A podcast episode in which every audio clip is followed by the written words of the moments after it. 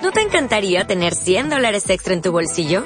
Haz que un experto bilingüe de TurboTax declare tus impuestos para el 31 de marzo y obtén 100 dólares de vuelta al instante.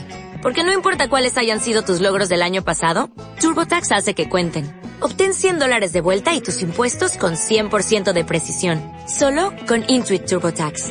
Debes declarar para el 31 de marzo. Crédito solo aplicable al costo de la presentación federal con TurboTax Full Service. Oferta sujeta a cambios o cancelación en cualquier momento. Buenos días. Buenos días.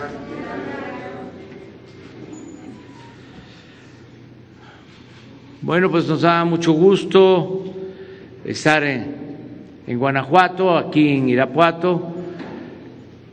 Ya terminamos la reunión de evaluación con el tema de seguridad y vamos a informar, agradecerle mucho al gobernador de Guanajuato, Diego Sinué Rodríguez Vallejo, por su hospitalidad, lo mismo a la presidenta municipal de Irapuato y sobre todo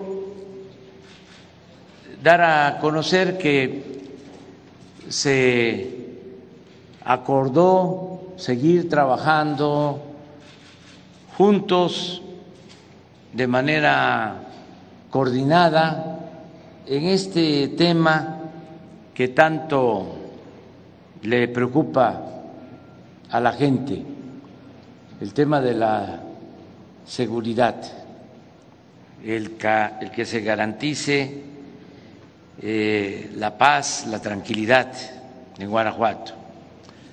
Estamos trabajando de manera conjunta Ahora van ustedes a escuchar el informe y vamos de todas formas a reforzar.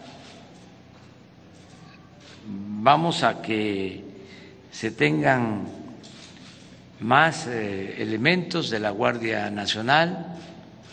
Ya se han construido 17 cuarteles de la Guardia Nacional se tienen eh, muchos elementos, tanto de la Guardia Nacional como de la Secretaría de Marina, de la Secretaría de la Defensa. Estamos eh, trabajando, repito, de manera coordinada con el gobierno del Estado. El principal problema son los homicidios por enfrentamientos de bandas y esto también eh, ha implicado eh, un crecimiento eh, preocupante del delito de extorsión. En el resto de los delitos hay eh, disminución, incluso en el mismo delito de homicidio ha habido una disminución eh, poca, pero ya se nota una tendencia a la baja. Sin embargo, sigue estando alto este delito. Por eso decidimos hacer esta visita eh, aquí en Guanajuato para eh, reforzar las acciones de seguridad.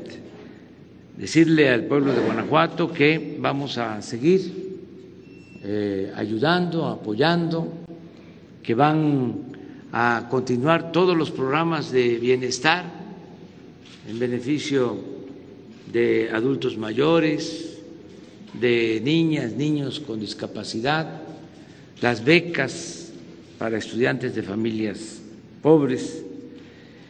Y quiero también agradecer aquí en Guanajuato a nuestros paisanos migrantes por todo lo que están enviando a sus familiares las remesas que han crecido como nunca para Guanajuato y para todo el país. Pero este es un estado que recibe muchos recursos de nuestros paisanos. Más de cuatro mil millones de dólares. Sí, más de cuatro mil millones de dólares. Estamos hablando de alrededor de 100 mil millones de pesos al año.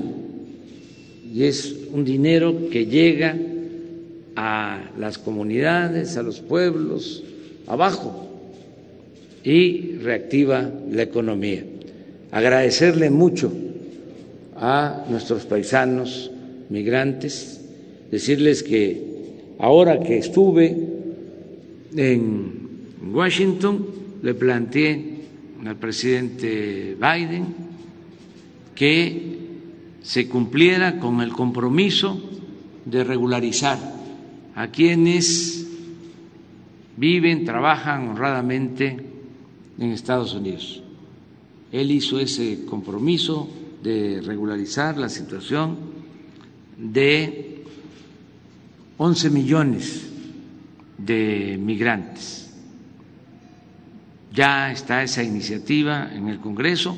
Expresamos también con mucha franqueza que íbamos a estar pendientes de cómo votaban los legisladores, tanto del Partido Demócrata como del Partido Republicano, y en su momento nos íbamos a pronunciar de manera respetuosa, pero con franqueza, para eh, defender a nuestros paisanos que merecen eso y más, porque es heroico lo que hacen.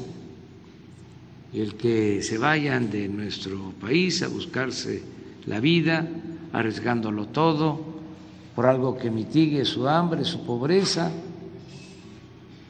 el que salgan adelante y que además ya eh, teniendo trabajo, teniendo ingresos, envíen apoyos para sus familiares y para eh, ayudar en el desarrollo del país, porque sin duda esa es la fuente de ingresos más importante de Guanajuato y de México. Este año es probable que se llegue a 50 mil millones de dólares de remesas. Y eso, como se dice en el béisbol, nos está sacando del hoyo eso acompañado de lo que se está destinando de abajo hacia arriba para apoyar a la gente humilde, a la gente pobre. Entonces, eh, quería hacer ese comentario. El programa, pues, es eh, que nos informe el ciudadano gobernador, Sinue Rodríguez Vallejo, y luego el secretario de la Defensa, y abrimos para preguntas y respuestas. ¿Sí, no Gracias. Pues antes que nada, bienvenido, señor presidente, a Guanajuato. Sabe que es su casa. Agradecer mucho a quien nos acompaña, por supuesto, al general Bucio, al almirante Ojeda, al general Sandoval, a la secretaria Seisela, al secretario Adán Augusto. Gracias a todo el equipo. Pues es una, presentación de la cual hablaremos rápidamente porque no quiero ser repetitivo con lo que presentará el general, pero adelante. La siguiente. En, esa, en este tema eh, hemos destacado que el trabajo coordinado, y aquí, como lo he hecho públicamente en todas mis entrevistas, agradecer mucho al presidente, sobre todo al Ejército y la Guardia Nacional por el trabajo coordinado.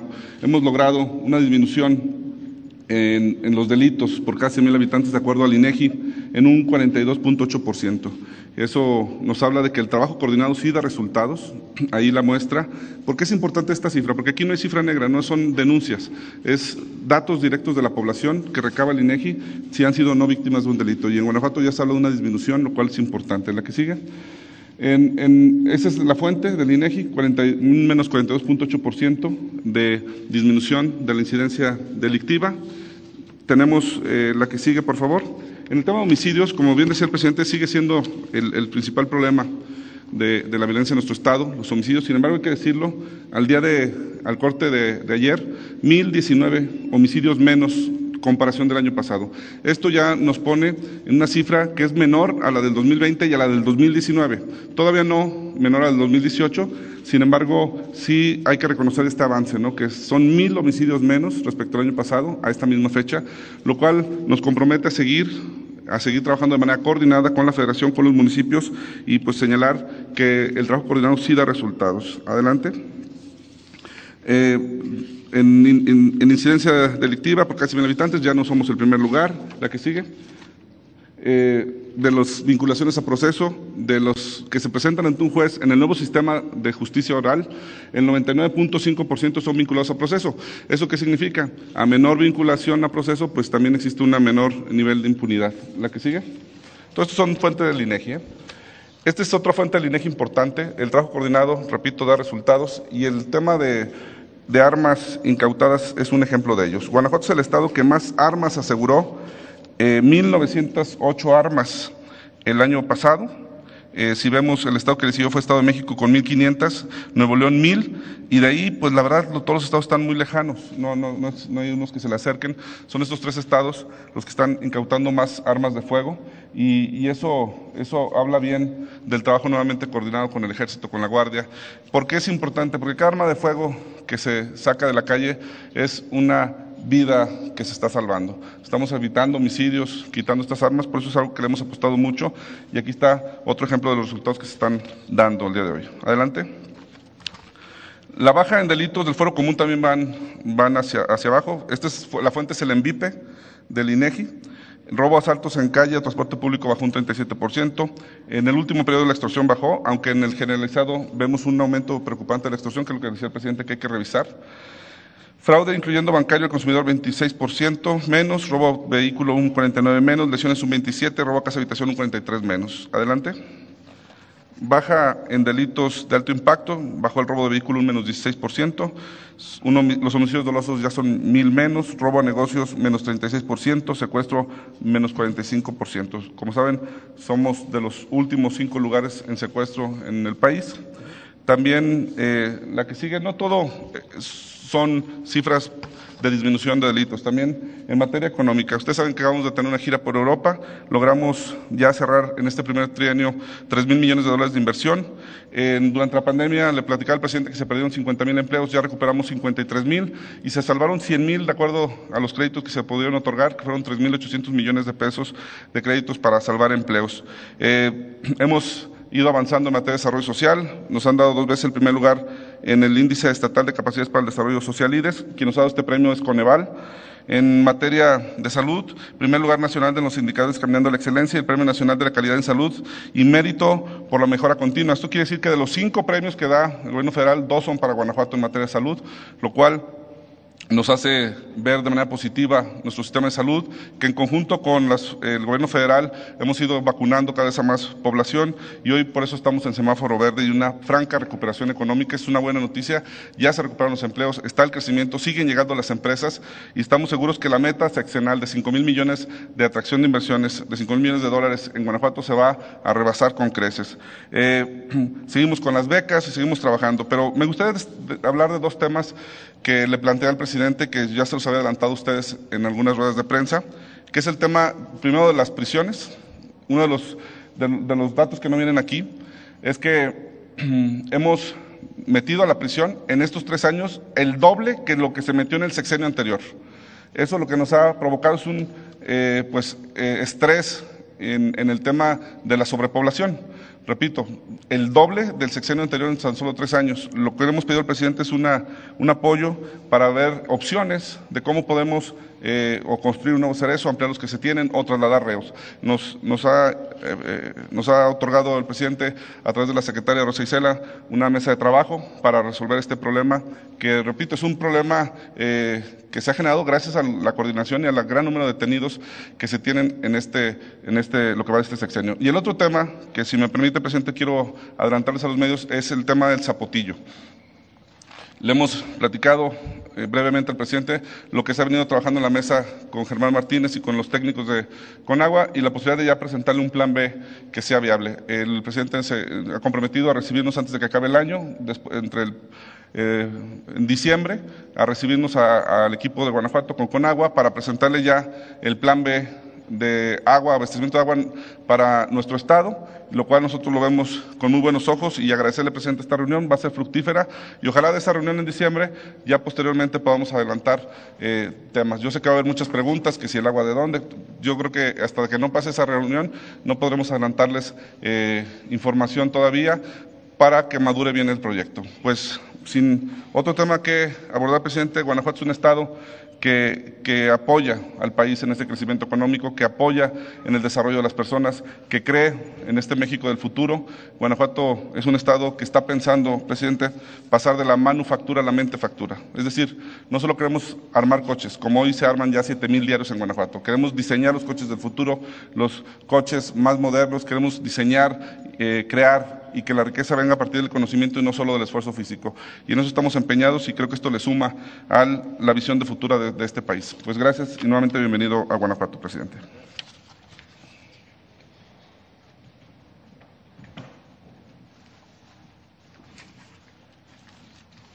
Con su permiso, señor presidente. Buenos días. Vamos a, informar sobre la situación de seguridad pública aquí en el estado de Guanajuato. Iniciaremos eh, estableciendo que bueno, los 46 municipios que tiene el, Estado, en cinco de ellos se congrega el 53% de la población, que son León, Irapuato, Celaya, Salamanca y Silao, y como en, otros, en otras entidades federativas, eh, en el análisis que se hace en, estas, en estos municipios con mayor número de población está concentrado los, los eventos delictivos del Estado. Eh, sobre la asistencia del señor gobernador a las eh, mesas de, paz y seguridad que se desarrollan en, el, en esta entidad, ha habido 275 sesiones en las cuales en el 52% ha estado presente el gobernador y en 48% eh, su representante. En cuanto a la incidencia delictiva, el Estado presenta eh, tres, eh, tres, delitos o tres eh, este, delitos que van hacia la alza. Primeramente, el secuestro, aunque ocupa el 30 lugar a nivel nacional. En segundo, la extorsión, también va hacia la alza con un 26 lugar a nivel nacional. Y el total de delitos de alto impacto también está hacia la alza con un décimo lugar. Y en lo que es robo de vehículos, homicidios dolosos, trata de personas, robo a casa habitación, eh, tiene una tendencia hacia la baja. En, cuanto a homicidios dolosos, eh, ocupa el cuarto lugar eh, este, el Estado a nivel nacional. Aquí vemos la gráfica, tiene esta, esta, información es de conformidad a los datos que nos proporciona el Secretariado Ejecutivo del Sistema Nacional de Seguridad Pública. Eh, y aquí vemos que cierra en octubre, esta es la, última información que tiene el secretariado. En octubre tuvo el Estado 239 homicidios dolosos, en esa tendencia hacia la baja, aquí lo observan en la gráfica, y aquí en, la gráfica de barras se puede observar en el 2020 3.359 eh, homicidios, y en lo que va del año, casi a terminar del año, 2.388 homicidios. Esa es la, tendencia que se va registrando hacia la baja. En el secuestro, eh, en, octubre tuvieron dos secuestros, la tendencia ah, va hacia el alza. En el año han tenido 10 mm, eventos de secuestro y en el 2020 eh, tuvieron 14. En robo de vehículos, también un delito que va hacia la, baja con 310 en, en octubre, 3.034 eventos durante el año y en comparación con el 2020, donde se tuvo 4.285, aquí se puede observar la, la, la, tendencia que lleva este delito. En extorsión eh, tenemos eh, 42 eventos de esta naturaleza en octubre, un, delito que va a la alza y aquí lo pueden observar cómo la gráfica sube este, muy, muy rápido en estos últimos o en este último año y aquí también en el acumulado, este, también cómo venían con un número reducido y aquí en el 21 sube a 209.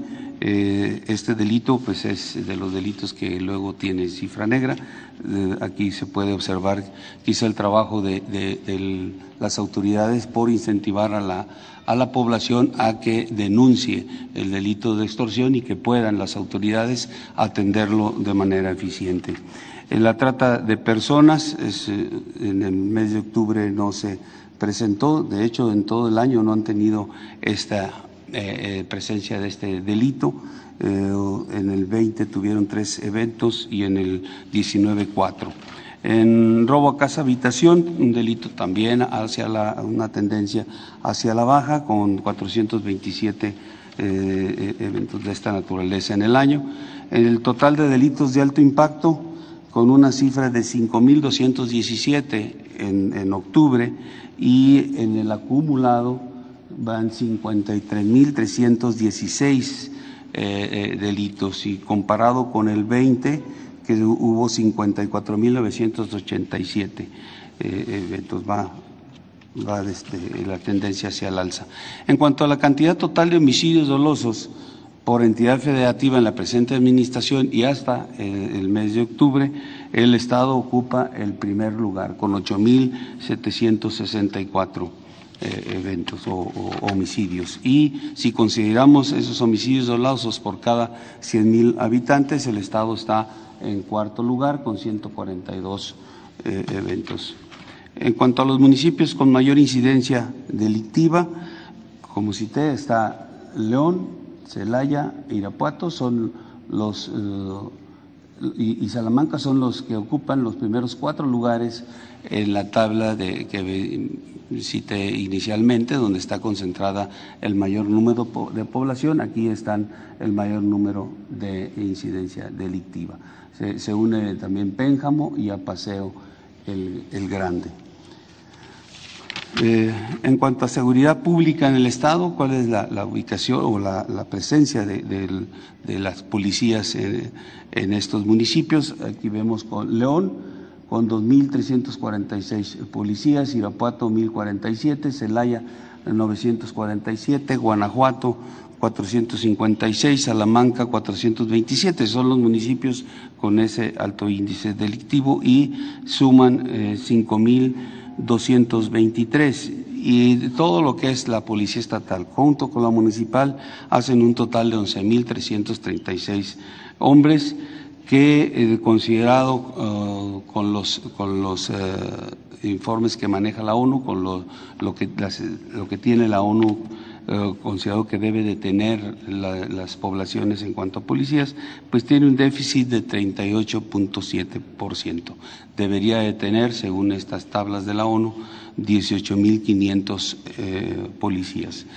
Eh, aquí volvemos a ver los tres eh, municipios con mayor índice, con mayor población, índice delictivo y mayor población, como el 38% de su fuerza policial está ahí concentrada atendiendo a la ciudadanía. En cuanto a fuerzas de seguridad eh, de, federales, tenemos la presencia de la Secretaría de la Defensa, del Ejército y Fuerza Aérea con eh, 4.123 hombres, de los cuales 3.853 son operativos, de la Guardia Nacional 8.836 hombres y de ellos 8.210 son eh, operativos, haciendo un total de 12.959 hombres entre ambas fuerzas y 12.063 eh, operativos entre estas dos. Unido con Policía Estatal y Policía Municipal hacen un, un total de 24.295 elementos y de ellos 22.788 son personal operativo que se encuentra trabajando en las 10 coordinaciones regionales en las que se divide eh, eh, el, Estado. Eh, en cuanto a construcciones de las compañías de la Guardia Nacional, en el 2019 se construyeron 18 instalaciones en Apaseo el Grande, Comonfort, San Diego de la Unión, San Luis de la Paz, Cortázar, Irapuato, Salamanca, Celaya, Guanajuato, León, Silao, Acámbaro, Jerécuaro, Salvatierra, Pénjamo, Romita, Moroleón y Yuriria. Esas son las 18 compañías que se construyeron. Para el proyecto que se tiene del 2022 al 2023, eh, eh, están consideradas 23 compañías de la Guardia Nacional y siete coordinaciones regionales, de tal forma que en el 2023, a, diciembre de 2023, estará eh, el Estado con, o tendrá el Estado 48 instalaciones de la Guardia Nacional. Y ahorita durante la reunión de seguridad, el señor presidente dio la instrucción de que eh, diéramos prioridad a iniciar con este programa que tenemos 22-23 de construcción de, instalaciones para tener una mayor presencia de eh, la Guardia Nacional y con sus instalaciones ya en, los diferentes municipios del Estado. En cuanto a resultados eh, que tenemos aquí en Guanajuato, mencionaré de, los más relevantes, en kilogramos de marihuana asegurada en lo que va de la administración, eh, un poco más de cuatro toneladas, de metanfetaminas, 125 toneladas, 125 kilogramos, perdón, de, metanfetaminas, principalmente cristal. Eh, laboratorios, se han asegurado dos laboratorios aquí, 2.202 detenidos en lo que va de la administración, 2.888 eh, vehículos asegurados, 2.093 eh, armas entre largas y cortas. Adelante. También eh, aquí en el estado se ha registrado un solo alertamiento aéreo, un vuelo ilícito que fue detectado y donde se obtuvieron resultados positivos, asegurando 3.5 kilogramos de metanfetaminas. En seguridad de instalaciones estratégicas se proporcionan seguridad a cuatro instalaciones de Pemex y dos de Comisión Federal de Electricidad con 213 elementos. Y en cuanto a robo de hidrocarburos, el Estado tiene seis poliductos, tiene cuatro ductos y un ramal, una, en lo que es eh, el corredor industrial, en donde está el corredor industrial del Estado. Aquí se han eh, asegurado 311 eh, vehículos, se han recuperado más de 2 millones y medio de litros de combustible, se han asegurado 60 peredios y 76 personas. Y se han localizado eh, eh, desde toda la administración 2.274 tomas clandestinas. Mencionaré que en cuanto a las tomas clandestinas, en el 18 cuando inicia la administración, el mes de diciembre, eh, se eh, identificaron 156 tomas.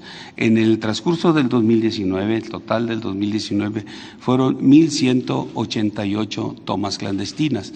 Ahí empieza, en el 19 empieza la, estrategia para darle la seguridad a los ductos por parte del ejército y conforme se fue integrando la Guardia también eh, participó en esto. En el 2020 ya nada más se, eh, localizaron 609 tomas clandestinas, una reducción importante, y en lo que va del año solamente eh, se han detectado 325. Entonces, el trabajo que se ha realizado sobre los ductos para evitar el robo de hidrocarburos ha sido importante. En cuanto a la asignación de recursos federales y estatales en materia de seguridad pública, en este año del Fondo de Aportaciones para la Seguridad Pública eh, por parte de la Federación se han proporcionado 266.4 millones de pesos y eh, por el Estado 66.8 millones, haciendo un total de 333.3 millones de pesos. Y el Fortamun, que es el fortalecimiento de los municipios y demarcaciones territoriales, eh, por la parte federal, 4.009 millones de pesos. En cuanto al plan de N3 y plan de la Guardia Nacional, en eventos atendidos en el estado de Guanajuato, se ha participado eh, en incendios eh, forestales y urbanos, 33 de ellos, lluvias también torrenciales que han caído, inundaciones, agrietamientos, amenazas de bomba, en 12 accidentes vehiculares y ferroviarios, en tres derramas de sustancias, eh, gasolina y químicas, eh, en siete explosiones, eh, empleando un total de 3.466 hombres en 387 vehículos y un helicóptero. Y finalmente, en lo que es búsqueda y rescate, el personal de, Fuerza Aérea y Ejército que han participado apoyando a, las personas, se han presentado dos eventos y se han auxiliado a dos personas. es todo. Es todo, señor presidente. Bueno, pues vamos a, las preguntas.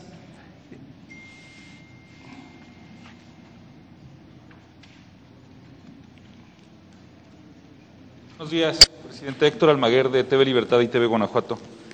Eh, como sabe, señor presidente, aquí en Guanajuato tenemos uno de los distritos mineros.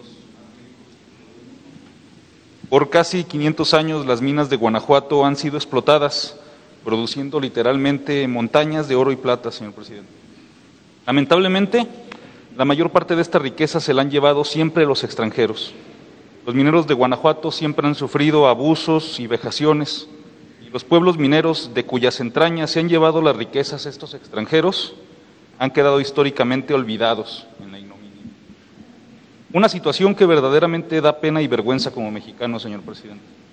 Hoy en día la mayor parte de las minas de Guanajuato siguen en manos de empresas extranjeras, Hoy es el turno de las mineras canadienses, como Great Panther Silver o Endeavour Silver, las que oprimen, abusan y sobajan a nuestra gente. Les dan trato de esclavos, aunque estamos ya en la tercera década del siglo XXI. A lo largo de varios años en TV Libertad hemos recolectado y exhibido decenas de denuncias sobre los abusos e ilegalidades que comete estas mineras, estas mineras canadienses con total impunidad. Y dejando de lado el que a estas mineras canadienses se les acusa de cometer un gran fraude para quedarse con 28 minas que el mismísimo presidente Lázaro Cárdenas les había devuelto a los mineros de Guanajuato allá por los años 30 y que cometen crímenes contra la naturaleza y que con las explosiones subterráneas desmedidas que realizan destruyen edificios históricos y viviendas de la gente que se ubican en las zonas mineras y que sus presas de jales ponen en riesgo de muerte a cientos de personas y que tiran desperdicios en ríos y bosques de Guanajuato contaminando el medio ambiente? Hoy me quiero centrar en las injusticias contra los trabajadores. Cada año mueren, varios mineros en las minas de Guanajuato, señor presidente, y en particular en las de los canadienses. Cuando esto llega a ocurrir, las mineras ni siquiera le tienen que avisar a la policía, no los dejan pasar. Ellos controlan la escena hasta que llega Semefo y la información de estas muertes nunca sale a la luz. Lo más grave es que las muertes de estos mineros muchas veces ocurren porque las mineras no proporcionan las condiciones de seguridad necesarias a sus trabajadores, o no les dan el equipamiento, o no les dan la capacitación a los mineros, sin importar que se trata de uno de los trabajos de mayor riesgo en el mundo entero. Eh, los envían a la guerra sin fusil, como carne de cañón. Lo peor de todo es que muchas veces cuando estas tragedias ocurren, las mineras canadienses, en su mayoría aquí, se desentienden de sus obligaciones patronales y abandonan a las familias de los mineros fallecidos, no los indemnizan. Las familias de los mineros son gente humilde, señor presidente. Casi nunca tienen recursos para contratar a un abogado, y menos entablar un litigio, y las mineras canadienses que tienen vastos recursos se aprovechan de esto. Incluso se han dado casos en que estas mineras envían gente para amedrentar e intimidar a las familias para que no se atrevan a intentar reclamar u obtener justicia. Muchas veces la amenaza es que despedirán a toda la familia si es que hay algún reclamo. Así callan a la gente, con miedo, con intimidación y con total impunidad, señor presidente. Viendo todo esto y que su gobierno es el primero que realmente se interesa por la dignidad de los mineros, como en el caso de la mina de pasta de conchos, en el que gracias a su gobierno por primera vez se está intentando rescatar los cuerpos de los obreros fallecidos. Mi pregunta es, presidente, ¿qué va a hacer su gobierno para parar los abusos, los atropellos, ilegalidades e injusticias a las que nos están sometiendo estas mineras canadienses? Eh, ¿Qué va a hacer para que todas estas familias de mineros de Guanajuato que han perdido a un ser querido por culpa de la negligencia, los abusos y atropellos de estas mineras extranjeras, por fin obtengan justicia ¿Qué se va a hacer para que las cosas por fin cambien, señor presidente? Porque pasan los años, las décadas, los siglos y los mineros de Guanajuato siguen igual. Bueno, este es eh, muy importante tu denuncia. Vamos a pedirle a la secretaria del Trabajo, Luisa María Alcalde, que revise la situación de las mineras, en el caso de Guanajuato. Nosotros eh, siempre intervenimos para buscar que no haya injusticias y se ha llegado a acuerdos. Son muy pocos los conflictos que tenemos en la actualidad con las mineras. En el caso de las mineras canadienses, el conflicto que teníamos ya se resolvió en Cosalá, Sinaloa. Tenemos, sí, un asunto pendiente con una minera en Tayoltita, en Durango, también canadiense, pero es por cuestiones fiscales, porque eh, no quieren pagar sus impuestos. No debe de olvidarse que desde que inició el proceso de privatización se entregaron concesiones como nunca se había visto en la historia de México, ni en los tiempos de Porfirio Díaz se enajenó tanto suelo patrio como en el periodo neoliberal. Empezaron a entregar concesiones para la explotación minera y minas que eran de la nación. Esto comenzó con Salinas, y llegaron a entregar hasta 120 millones de hectáreas del territorio nacional, el 60% de la superficie de nuestro país. Muchos pequeños propietarios, ejidatarios, comuneros, ni siquiera sabían, incluso pobladores, de que lo que estaba debajo de sus tierras ya había sido concesionado. Fue una fiebre de entrega de concesiones. Al final de cuentas, la mayor parte de esas concesiones se utilizaron para la especulación financiera.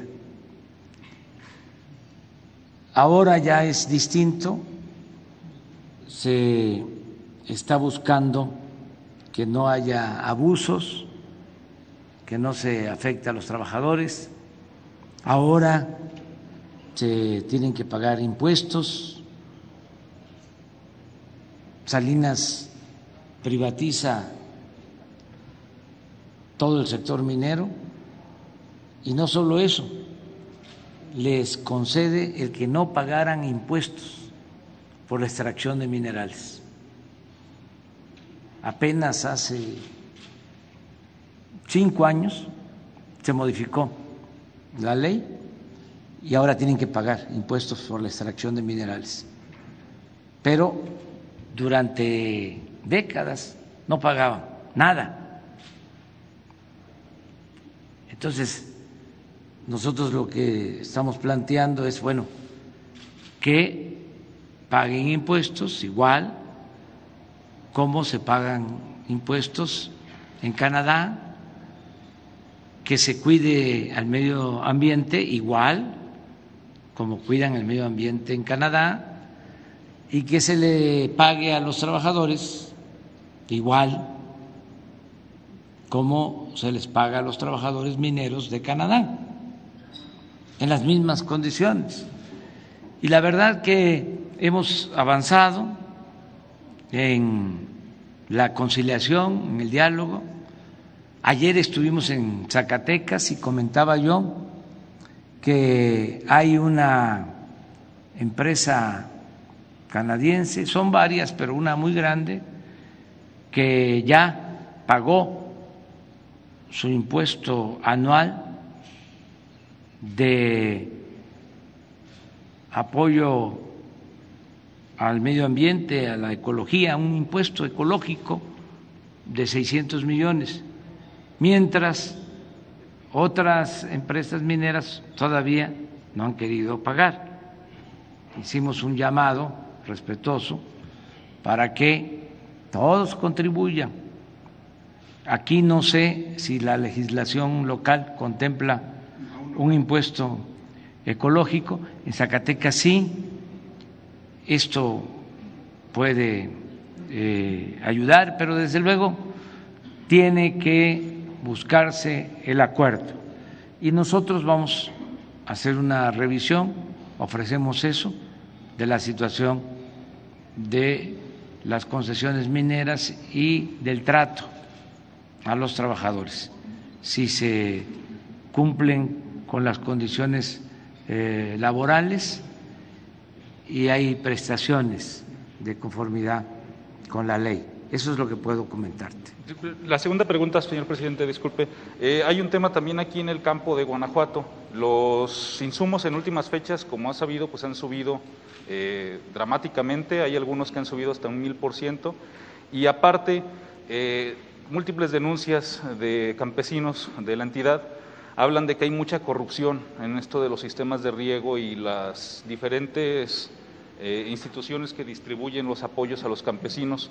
Hay mucha corrupción, se denuncia mucha corrupción, el dinero no está llegando al campo y esto afecta mucho el desperdicio del agua en, en los campos de la entidad porque debido a que no están llegando los recursos para la tecnificación del riego en los campos, se está desperdiciando hasta un 90% del agua y pues como sabemos es un recurso que nos anda haciendo mucha falta y que está, que está ahí este, pues perdiéndose ¿verdad? por la corrupción.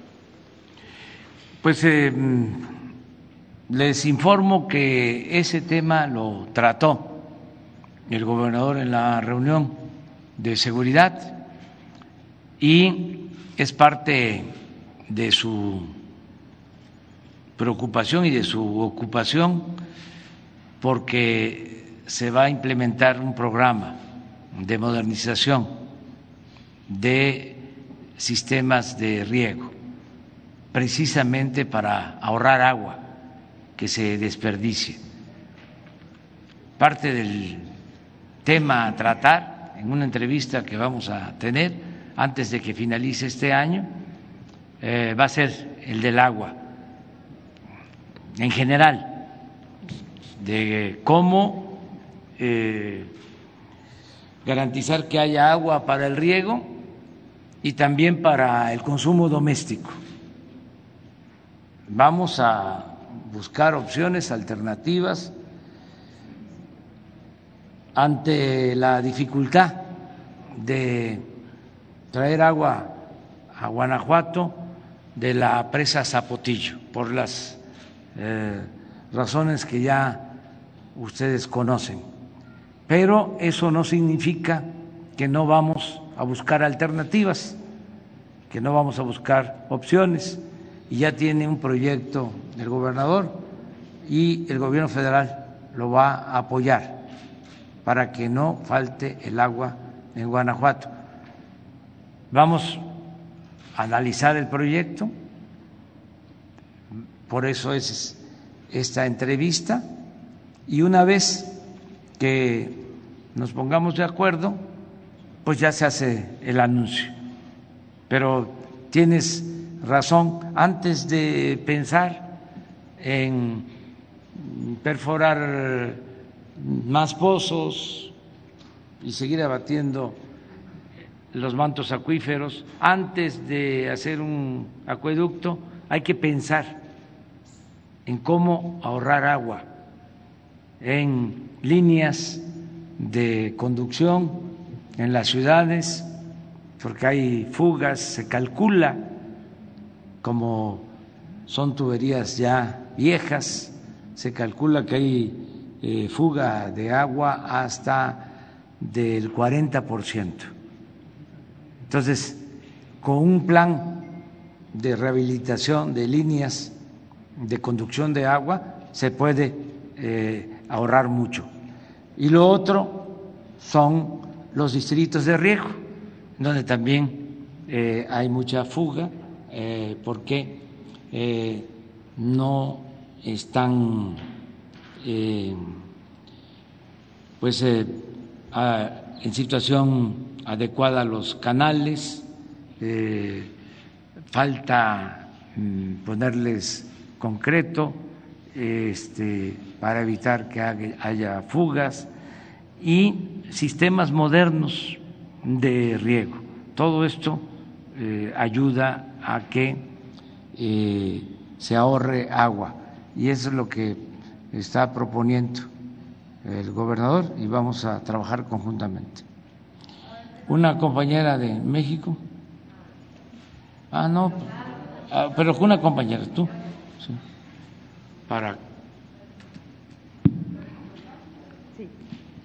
Gracias. Buenos días, presidente, gobernador y todos. Eh, yo vengo de Celaya, soy periodista. En la ocasión anterior, cuando estuvo usted aquí, nos dijeron que se iba a atender el problema de inseguridad, que iban a reforzar. Nos dijeron que iban a apoyar y que se iban a coordinar hay mil homicidios menos en el Estado, según lo que se presume. Sin embargo, en Celaya todavía hay miedo. En Celaya y en la región, como Juventino Rosas, hay fosas clandestinas activas, hoy toboganes o pozos. Eh, hay extorsiones, presidente. ¿Qué le dice a la gente de Celaya? Esa sería mi primera pregunta. ¿Qué le dice a la gente de Celaya y de la región del, de la Aja Bajío que no se le ha quitado el miedo? Pese a todas estas cifras que pudieron señalar, el miedo continúa, el temor sigue. No ha bajado la delincuencia en nuestro municipio. Esa sería mi primera pregunta. Pues que estamos este, trabajando todos los días con ese propósito, que nos estamos aplicando a fondo, que podemos tener diferencias eh, en lo político con el gobernador pero que en el tema de seguridad estamos actuando de manera coordinada, porque no se puede politizar el asunto de la seguridad.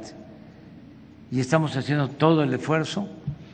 Yo te respondo eh, a tu pregunta. Me dices, la vez pasada nos dijo que se iba a apoyar. Pues yo puedo comentarte que ya lo hemos hecho y lo vamos a seguir haciendo. Pero ¿cómo concretamente lo hemos hecho? Eh, la vez pasada no teníamos 18 cuarteles de la Guardia Nacional, que ya tenemos al día de hoy. Eso no había. Pero también te voy a dar otro dato que es importante y me pueden ayudar. Tenemos más de tres mil elementos de la Guardia Nacional en Guanajuato que no habían. Eh, Guanajuato es de los estados que tiene más elementos, tanto de la Guardia Nacional como de el Ejército, atendiendo el grave problema de la inseguridad y de la violencia. O sea, no nos hemos quedado con los brazos cruzados ni le hemos dado la espalda al problema. Lo estamos enfrentando. Miren, esto.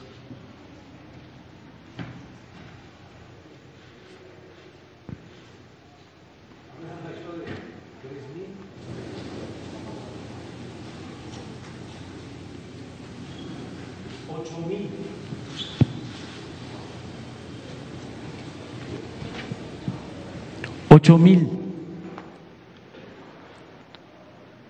y del ejército 3.800. 12.063 elementos. Me gustaría hasta poder eh, probar de cuántos teníamos cuando eh, estuvimos la vez pasada. Y estoy seguro que no teníamos esta cantidad, que se ha incrementado el número de elementos, al grado de que son más los elementos de las Fuerzas Armadas que las policías estatales y municipales. Entonces, sí estamos eh, trabajando y vamos a seguirlo haciendo, porque son 18 instalaciones que ya tenemos, pero se tienen programadas 23 más para el año próximo y para el 2023. Queremos hacer 15 instalaciones más y esto significa eh, dos mil elementos más de presencia. También se va a reforzar todo lo que tiene que ver con la labor de inteligencia, porque esto no solo es un asunto de fuerza, es un asunto sobre todo de inteligencia y de actuar como lo estamos haciendo de manera coordinada eh, y de perseverancia, de estar todos los días en Guanajuato como en todo el país, todos los días nos reunimos desde muy temprano. Los responsables de atender el problema de la inseguridad pública, de la violencia, todos los días. En el caso nacional, los que están aquí, miembros del Gabinete de Seguridad, todos los días de 6 a 7 de la mañana, de lunes a viernes. Nosotros recibimos diario el reporte de lo que sucede en todo el país. Les podemos decir este, lo que sucedió ayer. Eh, esto antes no lo hacían las autoridades. ¿Ustedes creen que los presidentes se levantaban a las 5 de la mañana? No, recibían reportes de seis a siete sobre el problema de la inseguridad, tampoco. Les entregaban una tarjeta, un informe cada semana, solo cuando había una cuestión muy grave, se les informaba. No había ni siquiera estadísticas diarias se daban a conocer las estadísticas cada mes. Nosotros sabemos lo que sucede todos los días. Les voy a, poner la eh, gráfica o el informe de lo que sucedió ayer para darte también la razón de que es un asunto, el de Guanajuato, que amerita más eh, entrega, más acción y que tienes razón de que la gente todavía está insegura, pero tenemos el compromiso y no nos podemos dar por vencidos. Tenemos el compromiso de pacificar Guanajuato. Ese es el propósito. Miren, esto fue ayer. ¿Cómo no nos va a preocupar Guanajuato? 67 homicidios en el país. Y Guanajuato ayer, 11 16% nacional. Y que conste, se ha hecho un gran trabajo, un esfuerzo conjunto. Lo que aquí señala el gobernador es cierto, la disminución de eh, el número de homicidios, pero todavía están enfrentadas bandas y esto afecta mucho. Por eso estamos haciendo esta reunión, para eh, seguir avanzando. Estuvimos en Zacatecas ayer porque es una situación parecida, también de desbordamiento, de violencia, y fuimos a, apoyar y a presentar un plan, lo mismo eh, aquí en Guanajuato. Entonces, decirle a la gente de Celaya, de Guanajuato, que no están solos, que vamos a seguir nosotros apoyando y trabajando de manera coordinada para garantizar la paz. Presidente, el, tema de no están solos para los alcaldes, ¿cómo va? También se redujo el tema, el presupuesto del fondo de apoyo para la seguridad municipal, se redujo y ahorita que están estrenando ayuntamientos aquí en, Guanajuato, pues es una eh, cuestión recurrente, ¿no? Que no hay suficiente dinero que les alcance a los municipios para reforzar a sus policías municipales. A propósito de lo que señalaba, ¿habrá apoyo para los alcaldes en este sentido de seguridad económico? Sí, hay un programa para eso. Creo que Rosa Isela podría explicar este, sobre las transferencias de apoyos para municipios en materia de seguridad. ¿Podrías explicarlo? Sí, bueno, lo de los municipios o retomo la pregunta de la compañera sobre, se habló del fiscal Carlos Amarripa y si estuvo en la reunión de seguridad. Sí, no hablamos de ese tema. Este, ya hemos nosotros expresado nuestro punto de vista y por respeto al gobernador, a las autoridades de Guanajuato, no queremos tratar el asunto públicamente. Pero usted mantiene su postura en torno a él. Sí, porque este, somos servidores públicos y todos tenemos que estar sometidos al escrutinio público. Rosa. Gracias. Sí, aquí el, el general secretario eh, Sandoval dio la cifra sobre los recursos que se dan al Fortamun, eh, este fondo que da a todos los municipios de todo el país, a todos y cada uno, que entrega la Secretaría de Hacienda a los estados y de los cuales eh, hay una obligación eh, de dar el 20% de cada uno del gasto de todos los municipios a la parte de seguridad.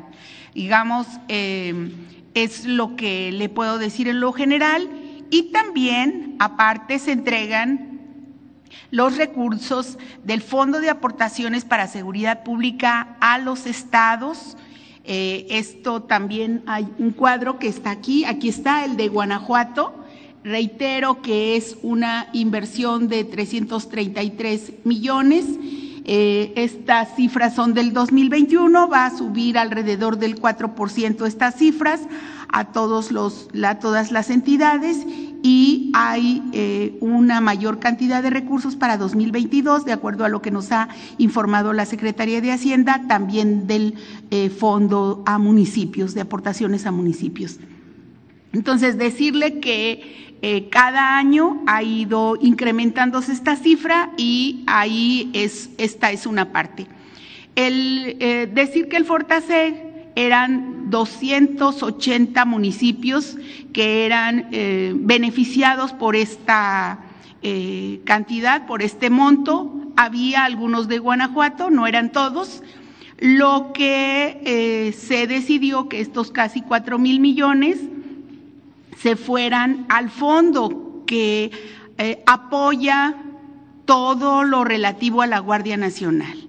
La inversión de la Guardia Nacional es muy alta, muy grande en todo el país y eh, por eso llega la Guardia Nacional a apoyar con todo a los municipios y en lugar de que sea eh, unos pocos municipios del estado de Guanajuato, aquí se ve muy claramente con lo que acaba de explicar el presidente y el general Sandoval, que son muchos más municipios a donde llega la Guardia Nacional y se construyen cuarteles. Yo quería explicarle este y en este caso hay una eh, información muy clara, muy transparente sobre cada uno de los lugares en donde hay instalaciones de la Guardia Nacional y también donde hay eh, eh, este tipo. De todas maneras, en el fortalecimiento de los 50 municipios en donde hay más número de homicidios,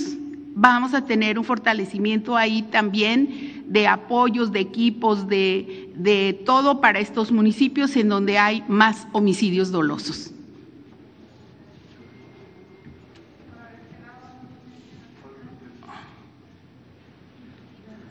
Luego tú. Ah, no, viene una compañera, ¿quién?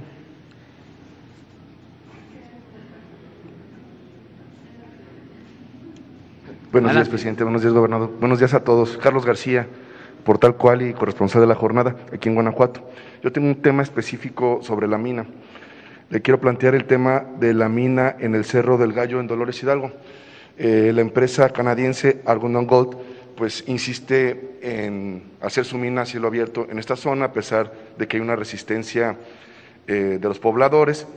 Eh, actualmente creo que tiene los trámites ante la Semarnat para el impacto ambiental y el cambio de uso del suelo. Ya se le negó una vez, volvió a ingresar el trámite y está en curso. Eh, para ponerle un poco de contexto, esta mina se desarrollaría en 370 hectáreas, de las cuales 442 tienen vegetación arbustiva de bosque de encino y 102 de vegetación arbustiva de pastizal natural. Eh, pues los habitantes de la zona pues, eh, eh, han manifestado su rechazo, ha habido varias manifestaciones, ha habido foros, etcétera, ¿no? Porque bueno, pues se va a eliminar flora y fauna, porque se va a usar explosivos, porque se va a usar cianuro para los procesos y bueno, por el riesgo de contaminación de los mantos freáticos, que además es una zona sobreexplotada en sus mantos freáticos. Hay poca agua en la zona noreste del estado y que además, bueno, pues genera enfermedades por los por los metales pesados que tiene. La pregunta específicamente es, ¿la Semarnat y en su gobierno se va a autorizar esta mina y cómo harán para em, blindar que cuando termine este sexenio, el próximo sexenio, no venga con otra política y autorice esta mina a cielo abierto? Esa es la primera pregunta. Bueno, ya hay una política definida, em, muy clara. No van a haber nuevas concesiones para la explotación minera. Por lo que expuse, ya se entregaron muchísimas, no se acabarían mientras eh, exista el mundo eh, de explotar todo lo que se concesionó durante el periodo neoliberal. El 60% del territorio nacional. Y realmente lo que están explotando es muy poco. ¿Qué hicieron durante el periodo neoliberal? Recibieron las concesiones y se dedicaron a especular en el mercado eh, financiero.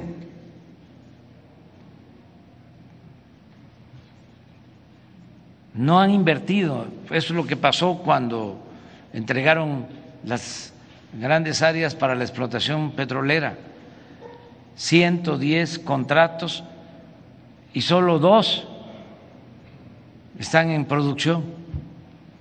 Los que recibieron las concesiones para la explotación petrolera vendieron las acciones, hicieron ya jugosos negocios, pero no invirtieron. Esta política de entregar concesiones porque va a llegar inversión extranjera, pues es eh, falsa, es eh, para engañar. Entonces son muy pocas las eh, minas que están siendo explotadas. En ese caso, eh, se respetan las concesiones, incluso aunque no las vayan a explotar, se respeta la concesión, nada más que no se da permiso, porque este, ya hay suficientes minas, permisos nuevos me refiero. Es como si ahora lanzáramos un plan para licitar nuevas áreas para la explotación petrolera, nuevas rondas, como les llamaban. ¿Qué caso tendría si las que se entregaron no se están explotando? Si fue un engaño, fue para, repito, la especulación financiera. Entonces, no se van a entregar nuevas concesiones. En la época anterior, tampoco voy a mencionar al presidente que había entonces, se acabó el cerro que era eh, el símbolo de San Luis Potosí, precisamente una empresa minera. Acabaron con un pueblo y con el cerro que aparece en el escudo de San Luis Potosí. Ya no existe el cerro. Y hubieron hasta asesinatos. Bueno, asesinaron al presidente municipal de ese municipio. Porque hacían lo que querían las mineras. Y las empresas extranjeras veían a México como tierra de conquista. Ahora pues es distinto, no estamos expropiando, no les cancelamos esos contratos, convenios que en sentido eh, estricto, de acuerdo a la legalidad, habrían elementos para decir, este, te revocamos tu concesión porque no estás cumpliendo, no estás invirtiendo, nada más estás especulando. Pero no lo hemos hecho, no lo vamos a hacer. Sin embargo, pues ya no vamos a continuar con lo mismo. Entonces, por tu pregunta, este, lo que se le puede decir a la gente que defiende este territorio, que no vamos a dar la concesión, que no se va a permitir que, que se explote esa mina destruyendo el territorio, que ya son otros tiempos. Presidente, y bueno, la segunda pregunta tiene que ver con los planteamientos que le hizo el gobernador, específicamente sobre el nuevo penal. Eh, comentaba que hay un ciento, las presiones están al 145% de su capacidad, o sea, ya no aguantan más. Él planteaba la posibilidad de que se hiciera una nueva prisión con este modelo de asociación público-privado. Eh, preguntarle a usted qué posibilidades hay de que se haga una prisión nueva en Guanajuato con este modelo en condiciones obviamente ventajosas para el Estado, para los ciudadanos, o que también planteaba el gobernador eh, posibilidad de que en el cerezo de en el de Ocampo pudieran ayudarlos este, internando algunos presos. Ese es en el asunto eh, de, los penales. Y en el asunto del agua, eh, presidente, preguntarle, el, Estado de Guanajuato invirtió mucho dinero en el Zapotillo, el gobierno de León, los sistemas operadores. ¿Qué va a pasar con ese recurso que se invirtió? Si la federación lo va a reintegrar, si la federación en el nuevo proyecto va a absorber el costo total de la, de la nueva obra para dotar de agua a León, o cómo, cómo, cómo se va a aplicar aquí eh, el recurso, ¿no? ¿Cómo se le, va, se le reintegraría o no se le va a reintegrar el recurso a Guanajuato? bueno, acerca de tu primera pregunta, fue un planteamiento que nos hizo el gobernador y ya eh, se acordó que en una primera etapa, porque hay eh, saturación, sobrepoblación en penales en Guanajuato, también es importante que se considere que se han llenado los penales porque se está actuando.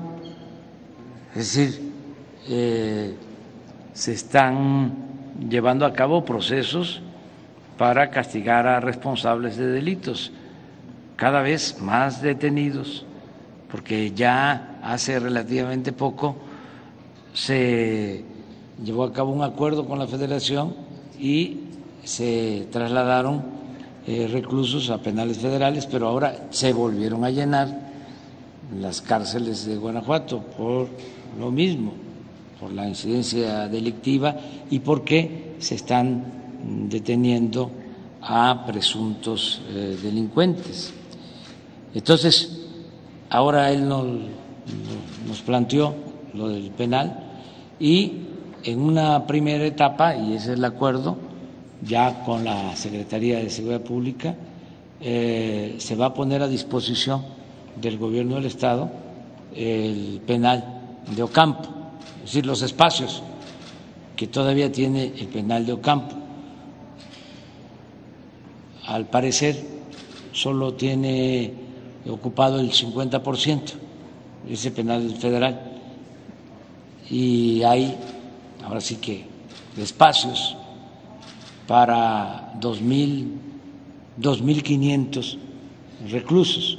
Entonces ya va a disponer el gobierno de Estado este, de esos espacios, esos penales, hay que recordarlo, son fruto de la corrupción privatizadora.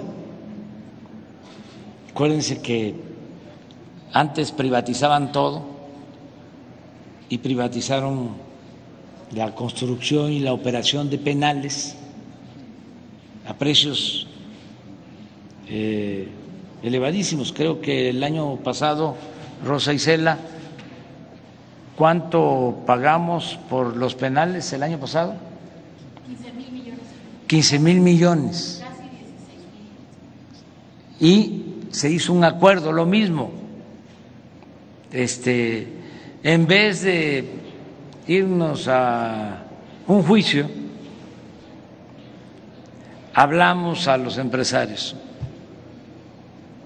para que entendieran que son otros tiempos, que pudieron hacer esos negocios, entre comillas, cuando el gobierno estaba al servicio de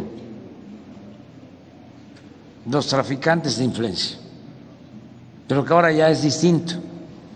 Bueno, logramos un acuerdo para una disminución del 15%,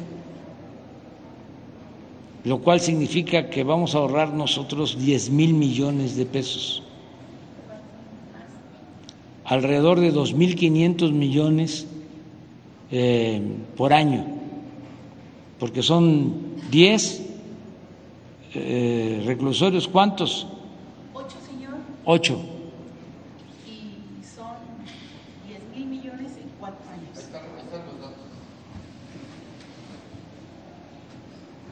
Este es el ahorro. Entonces, uno de estos es Ocampo, ¿no?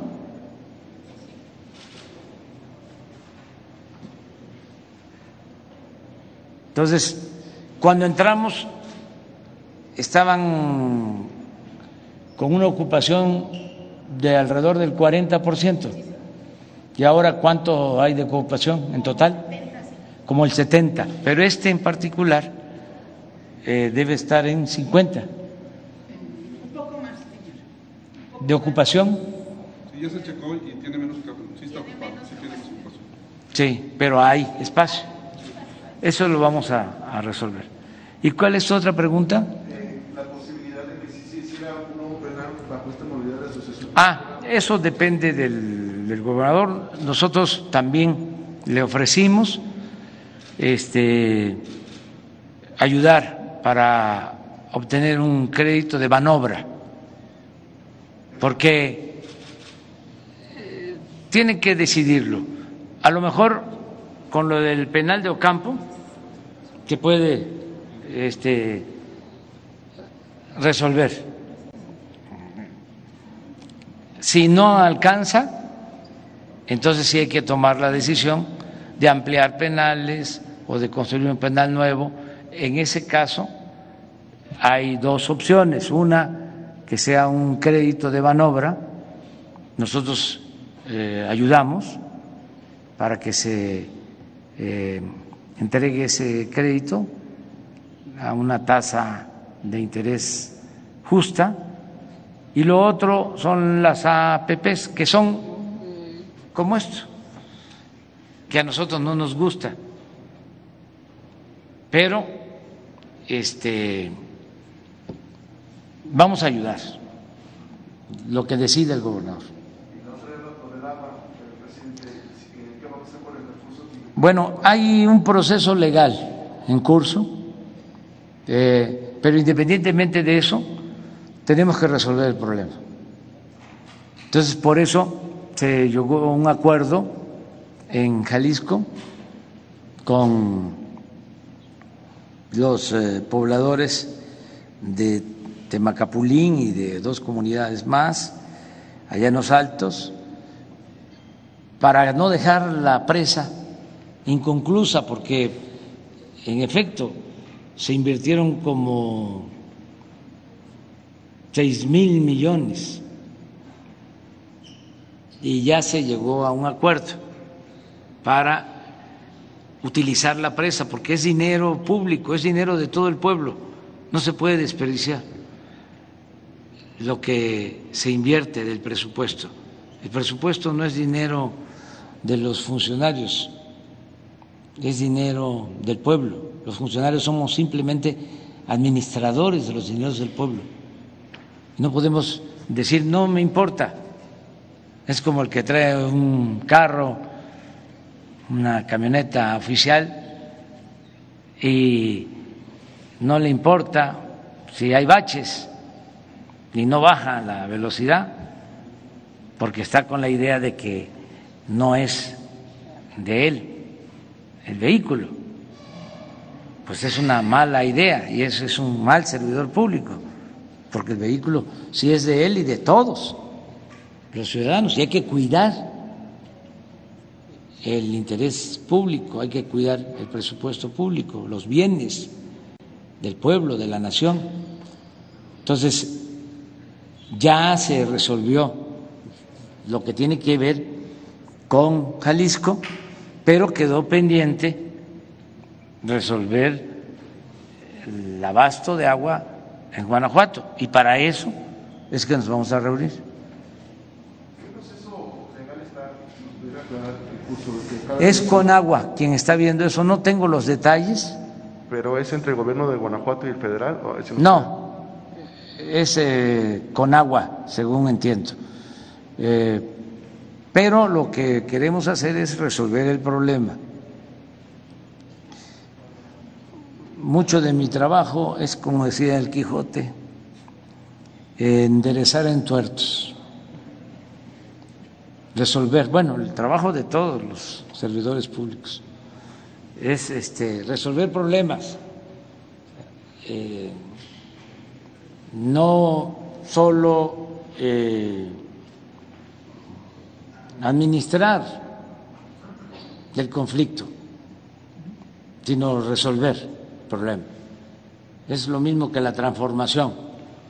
Hay quienes durante mucho tiempo se dedicaron al análisis de la realidad, así se llamaba, análisis de la realidad, pero nunca se ocuparon de transformar esa realidad.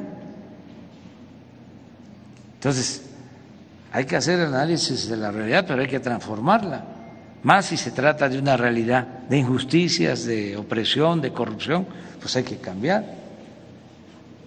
Porque solo estar analizando, tener el diagnóstico de lo que pasa y no hacer nada, pues no es ser revolucionario. Hay que buscar transformar. La política es transformar, eh, hacer historia. Y eso es lo que estamos llevando a cabo. Eso es lo del agua, ¿no? que me preguntas.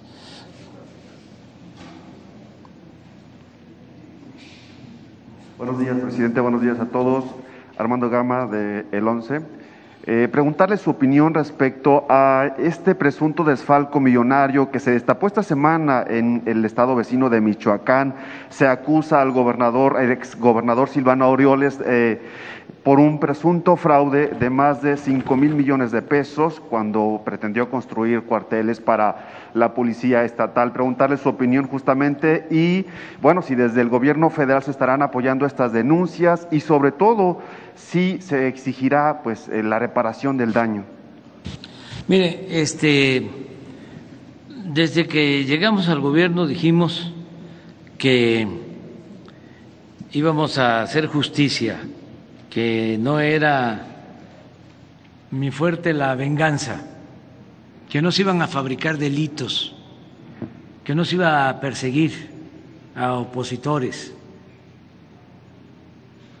Y eso lo tenemos eh, que mantener como principio, por convicción, por ideales,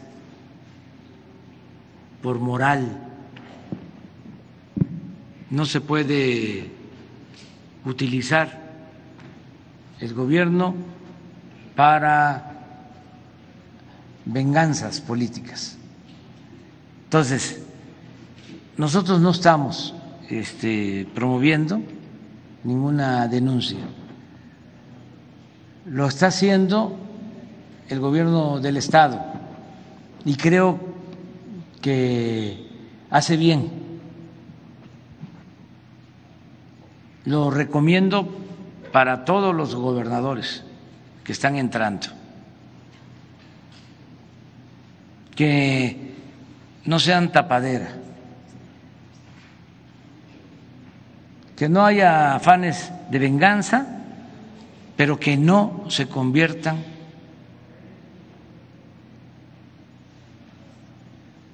en cómplices. hay un término. Es encubridores. Le iba a preguntar aquí al abogado, este, pero me ayudó Jesús. No encubrir.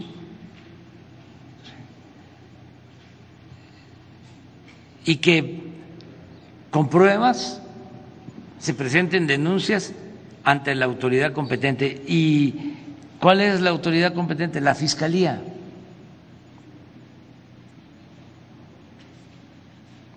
Que sea estatal y también federal, por ley son instituciones autónomas, que ellos resuelvan. Y también que no se estigmatice a nadie, que tampoco haya linchamientos eh, políticos, que se presenten pruebas que sostengan las denuncias. Esa es mi opinión, porque también si hay encubrimiento, este va a pasar el tiempo y esos defalcos se van a reflejar en que no va a haber presupuesto, ni para pagar la nómina, como sucede en algunos casos. Entonces, ¿cómo justifican el que no haya presupuesto? Los entrantes, me refiero.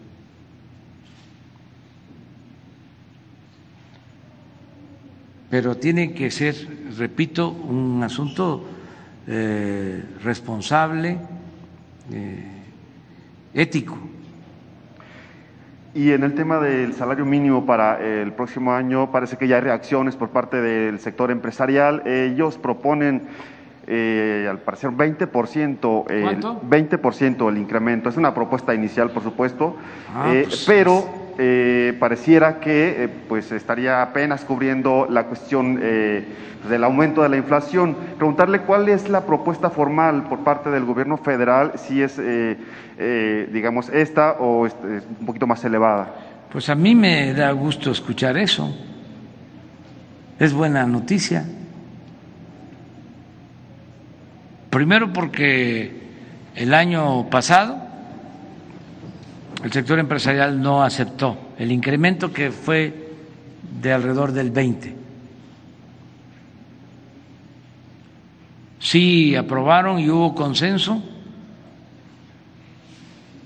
con el sector obrero y con el gobierno en el 19.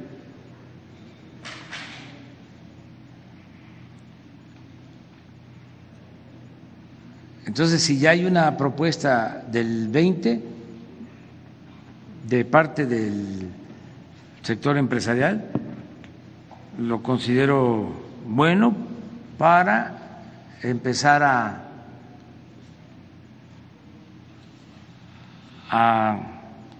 discutir, a dialogar en la mesa con el sector obrero y con la participación del gobierno.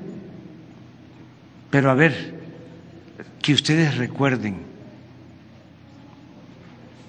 aunque todos son muy jóvenes. ¿Cuándo? ¿En qué año del periodo neoliberal el sector empresarial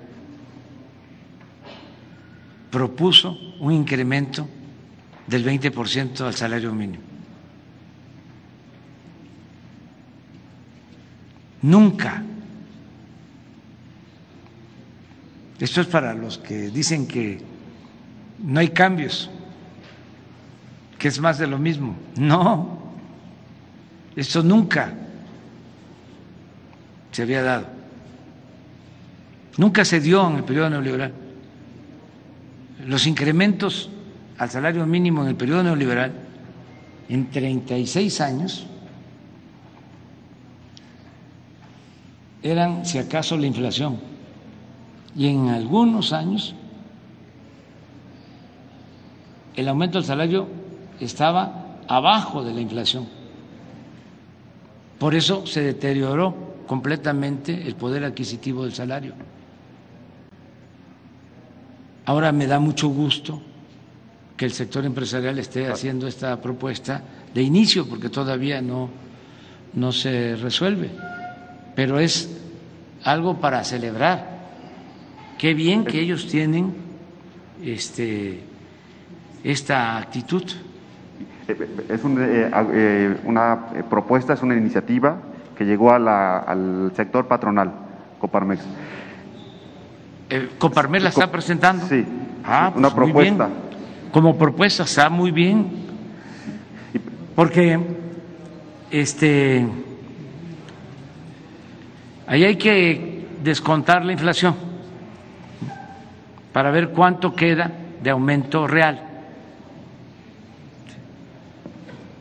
Nosotros eh, en el tiempo que llevamos ha habido un aumento al salario mínimo en términos reales del 42%.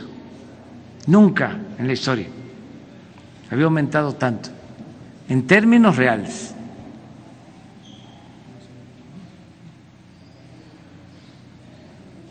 Sin embargo, ahora que está eh, aumentando la inflación, hay que eh, considerarlo en dos sentidos. Uno, en que si hay inflación, pues eh, se aumenta el salario, hay que descontar lo de la inflación. Yo les pongo el ejemplo, y así es como me apoyo, en el precio de la tortilla. Para mí, ese es el indicador principal. En los años 80, un salario mínimo alcanzaba para 50 kilos de tortilla. Cuando llegamos al gobierno, solo alcanzaba para 5 kilos 800 gramos.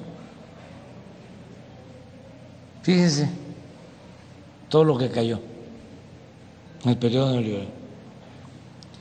Y con el aumento del 42-44% en términos reales del salario mínimo, solo logramos que aumentara dos kilos, de 5.8 a 7.8. con el 42-44%. Entonces, tiene que alcanzar para más. Ah, hay que ver cómo está el kilo de tortilla y hay que ver cómo está el salario. Porque si hay inflación, hubo, por ejemplo, aumento en los precios de la tortilla y por eso, aunque aumentó el salario, este, no rindió lo suficiente. Pero es muy buena noticia. ¿eh? Ojalá y a partir de ahí empiecen a deliberar para definir el salario, el aumento del salario mínimo. Si me lo permite, presidente, eh, medios en Estados Unidos eh, han empezado a revelar que la próxima semana el presidente Biden estaría, pues, eh, digamos, ratificando este programa de Quédate en México que permite a los las personas que piden asilo, pues, permanecer en nuestro país durante lo que pues tarda el proceso. Preguntarle si esto, este tema se abordó durante su encuentro con el presidente Biden y si tiene detalles al respecto. No, no lo abordamos, ese tema. No se trató. Fue una cumbre y se trataron asuntos de mucha trascendencia y el tema migratorio se abordó, pero eh, con el propósito de atender las causas que originan fenómeno migratorio y ayudar a los eh, migrantes. En este caso sí le planteamos, tanto en la reunión bilateral como en la trilateral, lo de la regularización de los migrantes que viven y trabajan honradamente en Estados Unidos. Cerca de esto que tú planteas, sí se ha venido eh, tratando Relaciones Exteriores tiene más información. Nosotros tenemos una postura sobre este tema. Eh, le voy a pedir a Marcelo Ebrard que la aclare y esperemos a que resuelvan, a ver qué deciden, porque también son decisiones soberanas. Nosotros no nos podemos meter a decidir sobre su legislación en este caso. Muy bien. A ver.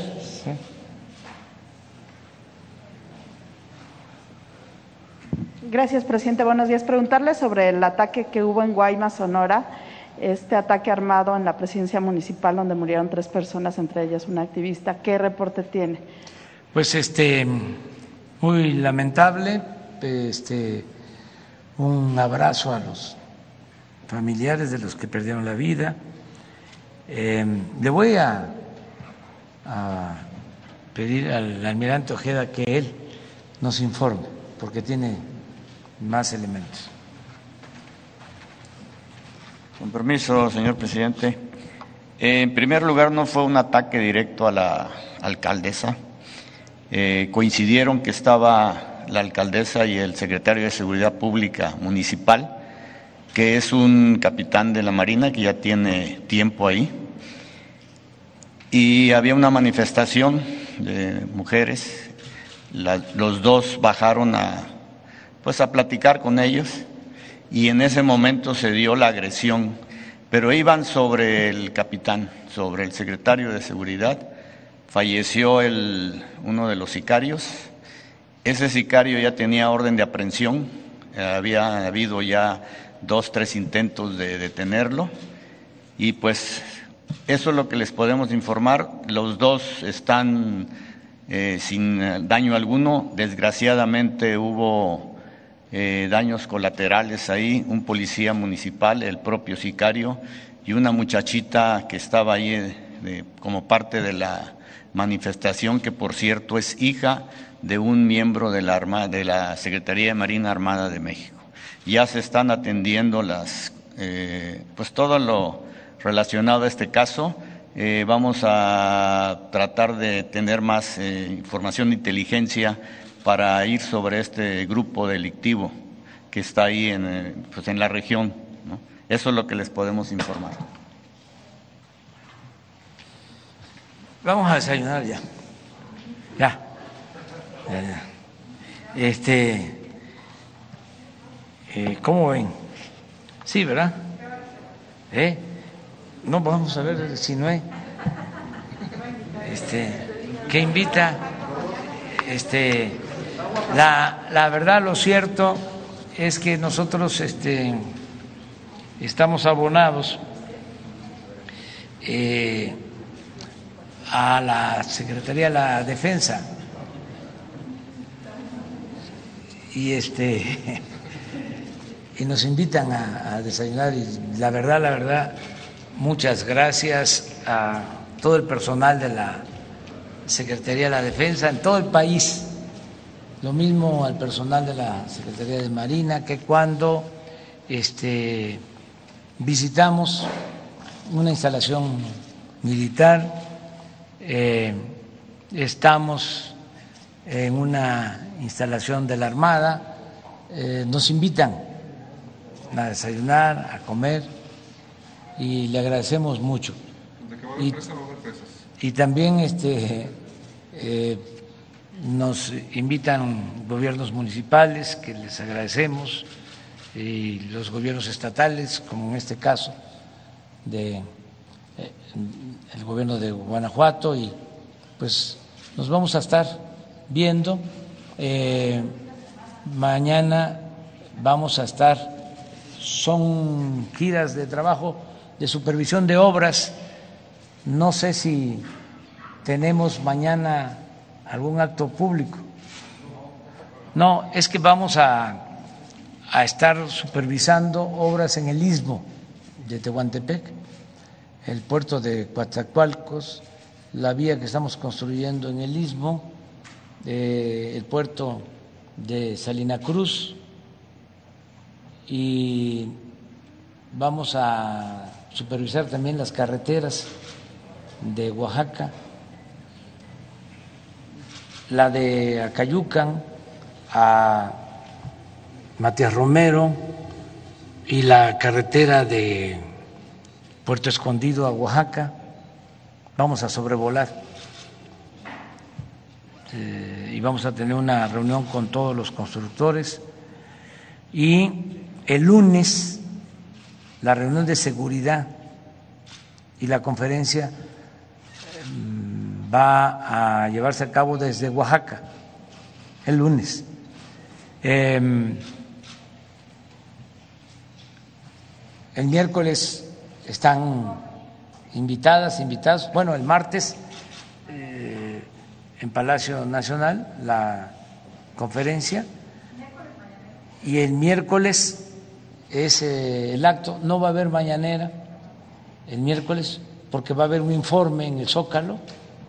Eh, aprovecho para de nuevo invitar a todos, a pesar de el dolor, de la tristeza por la pandemia, pues tenemos que salir adelante, echarle ganas y vamos a, a reunirnos en el Zócalo, eh, pues todos los que quieran asistir. Eh, si se llena mucho, eh, no, pues no dejen de llevar su, su cubreboca. Miren, aquí lo traigo. Este, para cuando se requiere. Pero este es libre. No, no. Este eh, porque tenemos muchas ganas de vernos. Ya ha pasado mucho tiempo y tenemos que congregarnos en el Zócalo, en el Zócalo democrático, que nos trae muy gratos recuerdos. Entonces no es lo mismo estar este, en las oficinas, que hace falta, que estar en el zócalo, con la gente que quiera asistir. Están todas y todos invitados. Es el miércoles a las 5 de la tarde. Y ahí vamos a hablar de lo que se ha hecho en tres años y también lo que eh, vamos a seguir haciendo para la transformación de México. Muchas gracias. Vamos.